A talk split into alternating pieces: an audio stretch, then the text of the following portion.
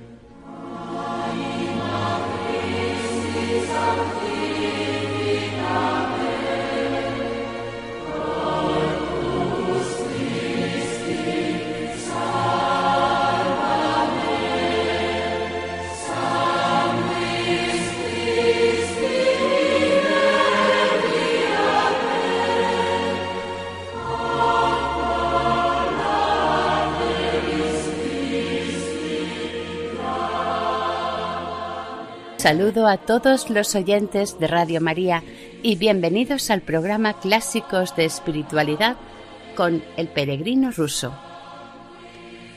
Un saludo a María, nuestra Madre, que interceda por nosotros y por el mundo entero ante el Padre.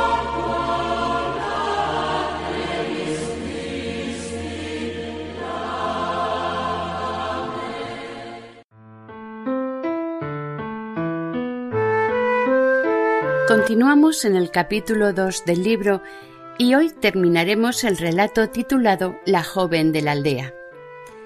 En el episodio de hoy, nuestro peregrino se ve envuelto en un conflicto ajeno, pero que por circunstancias resulta involucrado en él. Veremos cómo la oración constante del corazón le ayuda a sobrellevar estos acontecimientos.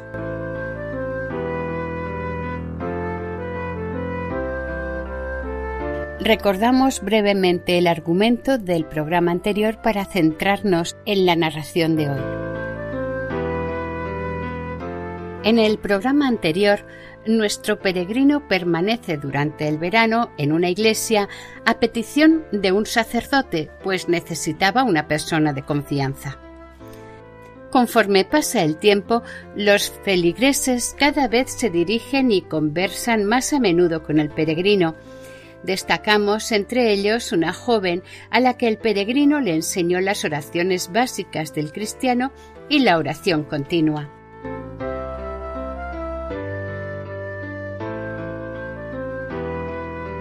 En cuanto a la música, escucharemos el Kyrie eleison interpretado por el religioso ortodoxo griego Nicodemus Cabarnos, músico especializado en música bizantina.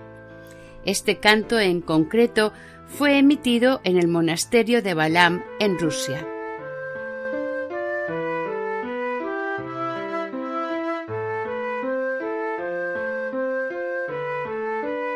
Repetimos algunas líneas del programa anterior para poder enlazar con más facilidad a la lectura de hoy.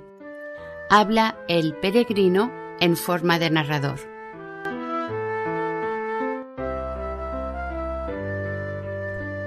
Y como yo leía la Biblia o la Filocalia, algunos de los visitantes solían conversar conmigo y otros me pedían que les hiciera un poco de lectura. Al cabo de algún tiempo, observé que una joven del lugar venía con frecuencia a la capilla y se quedaba en ella largo rato haciendo oración. Como yo prestase atención a lo que rezaba, oí que decía oraciones muy raras y hasta algunas totalmente desfiguradas.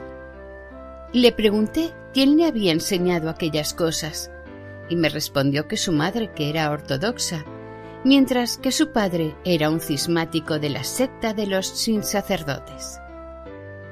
Esta situación me pareció muy triste y le aconsejé recitar las oraciones correctamente según la tradición de la Iglesia le enseñé el Padre Nuestro y el Ave María.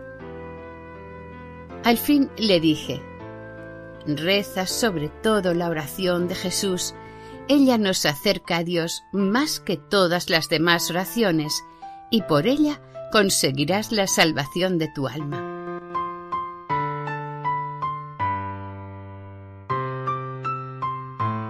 Comenzamos la lectura de hoy. El peregrino ruso, capítulo segundo, continuación del relato La joven de la aldea. Habla el peregrino en forma de narrador.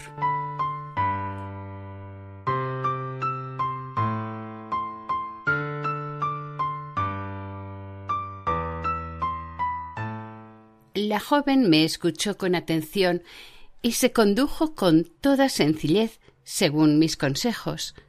Y lo creeréis, poco tiempo después me anunció que se había acostumbrado a la oración de Jesús y que sentía el deseo de repetirla incesantemente siempre que le era posible.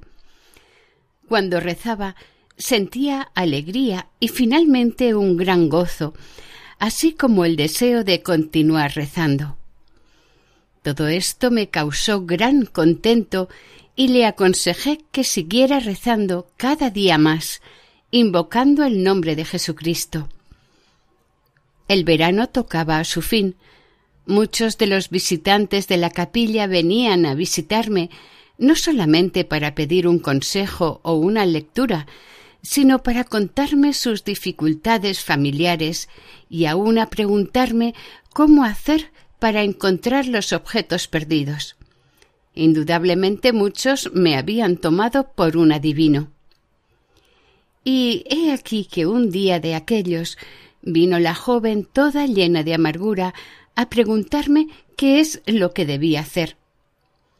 Su padre quería casarla contra su voluntad con un cismático como él, y el oficiante sería un campesino. ¿Es esto un matrimonio legal? clamaba la pobre. Esto no es sino puro libertinaje. Quiero huir a cualquier lugar que sea. Yo le repliqué A dónde huirás que no te encuentren enseguida. En estos tiempos en ninguna parte podrás ocultarte, pues careces de toda documentación. Fácilmente darán contigo. Es mejor rogar a Dios con fervor y celo que desbarate por sus caminos los propósitos de tu Padre y que guarde tu alma del pecado y de la herejía.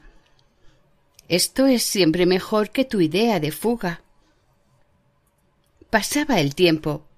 El ruido y las distracciones me resultaban cada vez más penosas.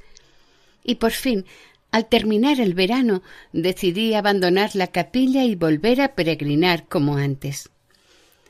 Me presenté al sacerdote y le dije Padre mío, usted conoce mi manera de ser. Yo necesito tranquilidad para ocuparme en la oración y aquí no encuentro sino bulla y distracciones. Ya he cumplido con lo que usted me había pedido, quedándome todo el verano. Ahora permitidme seguir mi camino y bendiga mi solitaria ruta. El sacerdote no quería dejarme ir y buscó convencerme aún con otro discurso. ¿Qué es lo que te puede impedir orar en este lugar? Ninguna ocupación tienes más que permanecer en la capilla y la mesa la encuentras puesta. Continúa rezando aquí día y noche si así te place y vive con Dios. Tú vales y eres útil aquí. No dices tonterías a los visitantes. Eres fiel y honrado y además aseguras ciertas limosnas a la Iglesia de Dios. Esto es mejor a los ojos del Señor que tu oración solitaria. ¿Por qué vivir todo el día solo?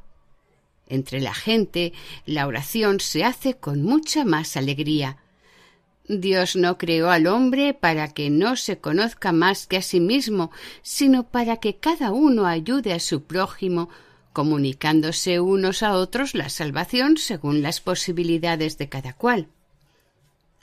Fíjate en los santos y en los doctores ecuménicos. Día y noche estaban en movimiento y preocupados por la Iglesia predicaban en todas partes y no se ocultaban en la soledad lejos de sus hermanos. Cada uno recibe de Dios el don que más le conviene, Padre mío. Muchos predicaron a las muchedumbres y otros muchos vivieron en la soledad. Cada uno obraba según su propia inclinación, creyendo que era el camino de salvación que Dios mismo le indicaba.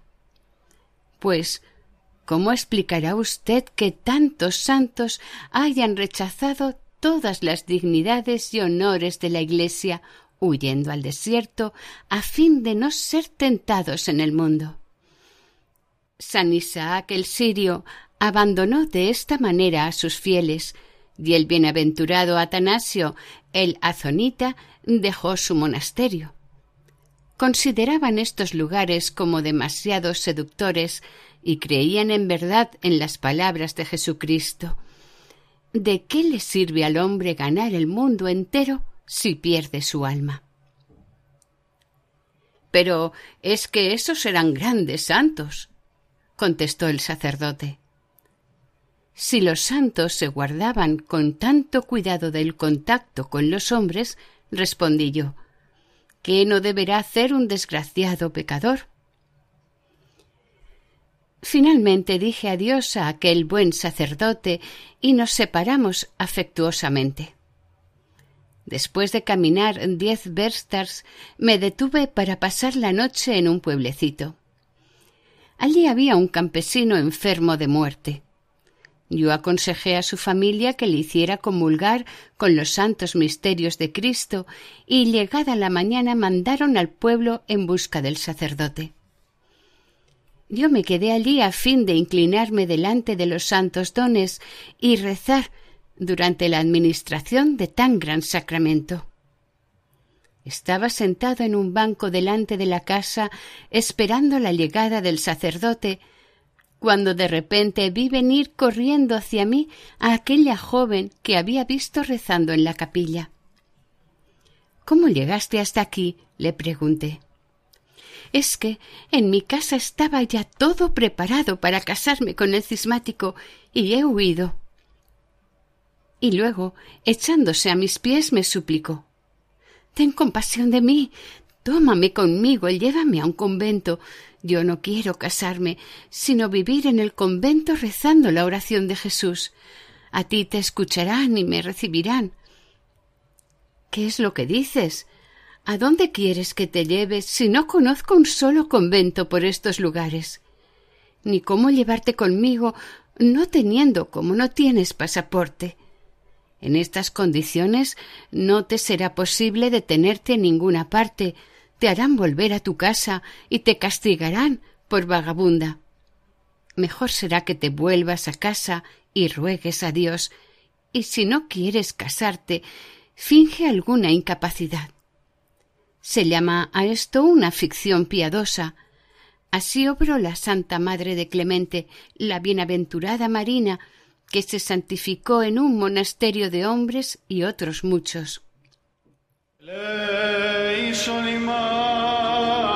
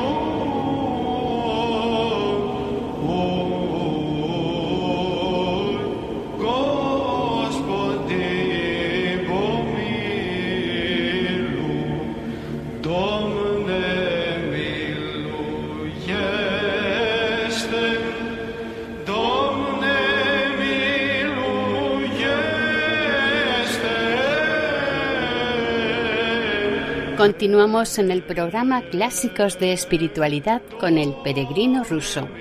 Continuamos con el relato La joven de la aldea.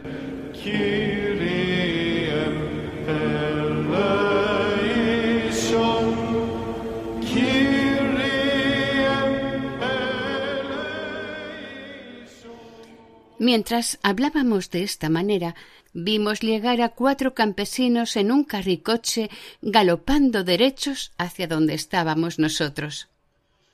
Apoderándose de la joven, la hicieron subir al carro y la enviaron por delante con uno de ellos. Los otros tres me ataron mano con mano y me volvieron al lugar donde había pasado el verano. A todas mis explicaciones respondían vociferando Vaya con el santito este. Ya te vamos a enseñar a seducir a las muchachas. Hacia el atardecer me llevaron a la cárcel, me pusieron el cepo en los pies y me encerraron para juzgarme por la mañana siguiente.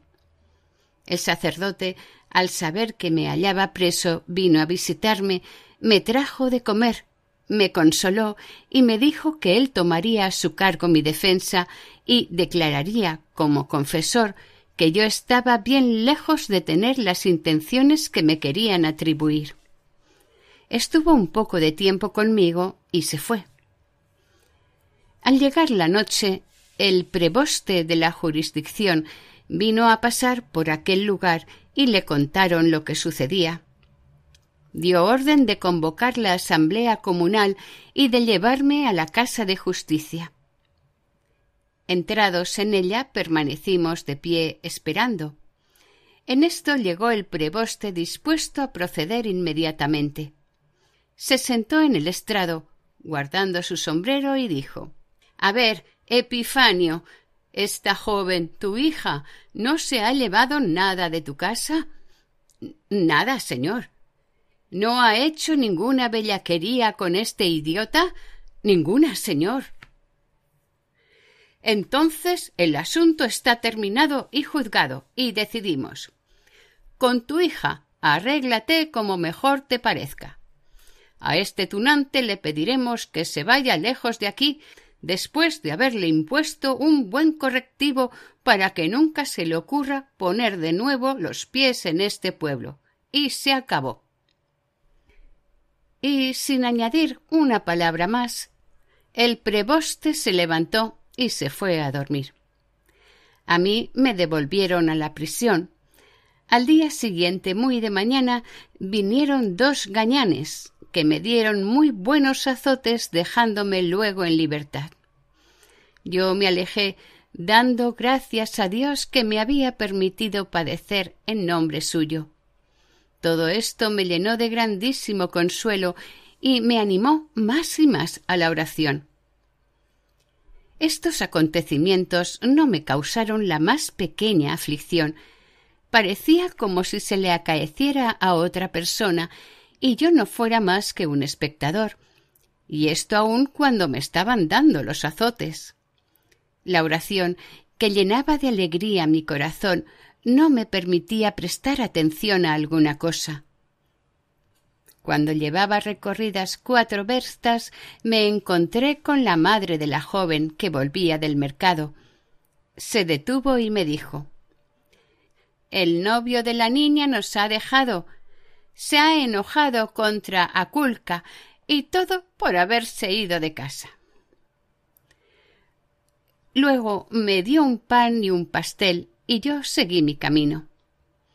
El tiempo era seco y yo no tenía ganas de dormir en poblado. En esto vi en el bosque dos montones de heno y a ellos me fui para pasar la noche. Me quedé dormido y empecé a soñar que iba camino adelante leyendo los capítulos de San Antonio el Grande en la Filocalia. En esto se presentó el starets y me dijo ¿No es esto lo que tienes que leer?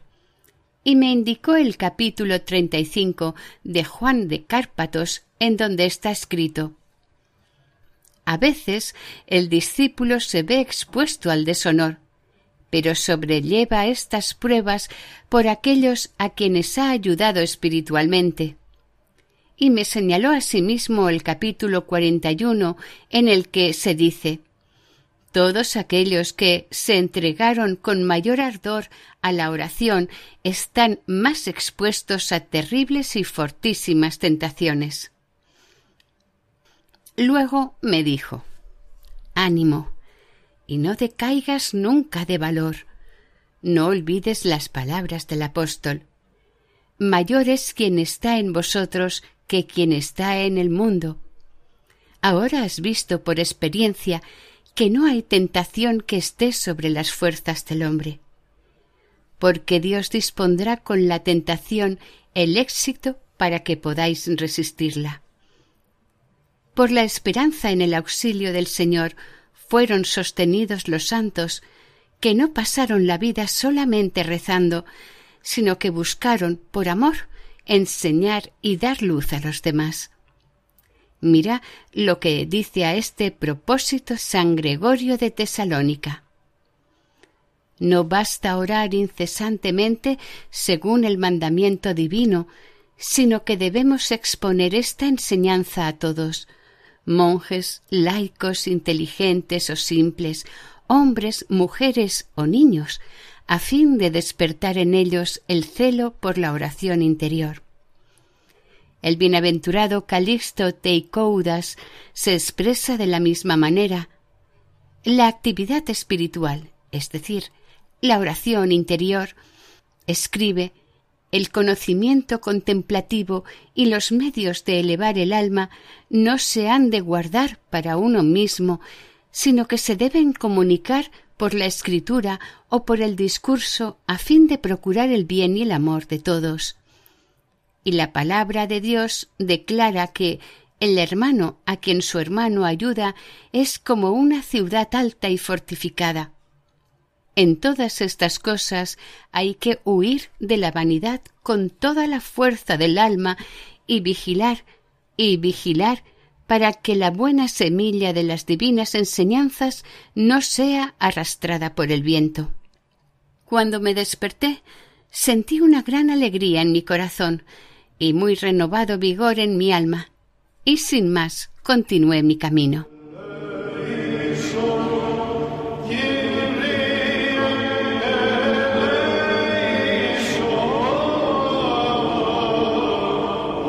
Y hasta aquí el relato titulado La joven de la aldea.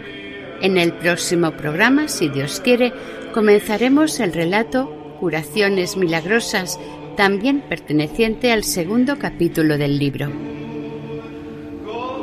Si desean ponerse en contacto con el programa, esta es nuestra dirección de correo electrónico clásicos de espiritualidad.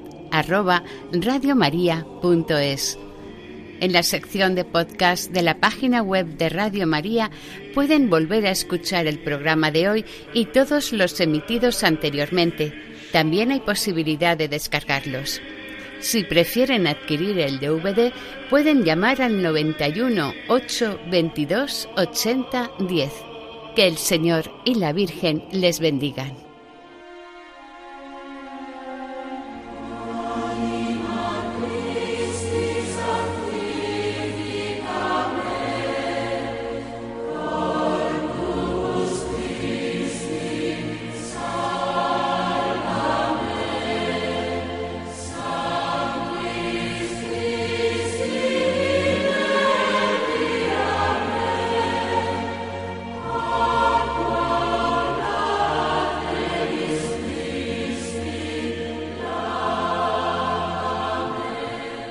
Han escuchado en Radio María Clásicos de Espiritualidad, El Peregrino Ruso, con Maite Bernat.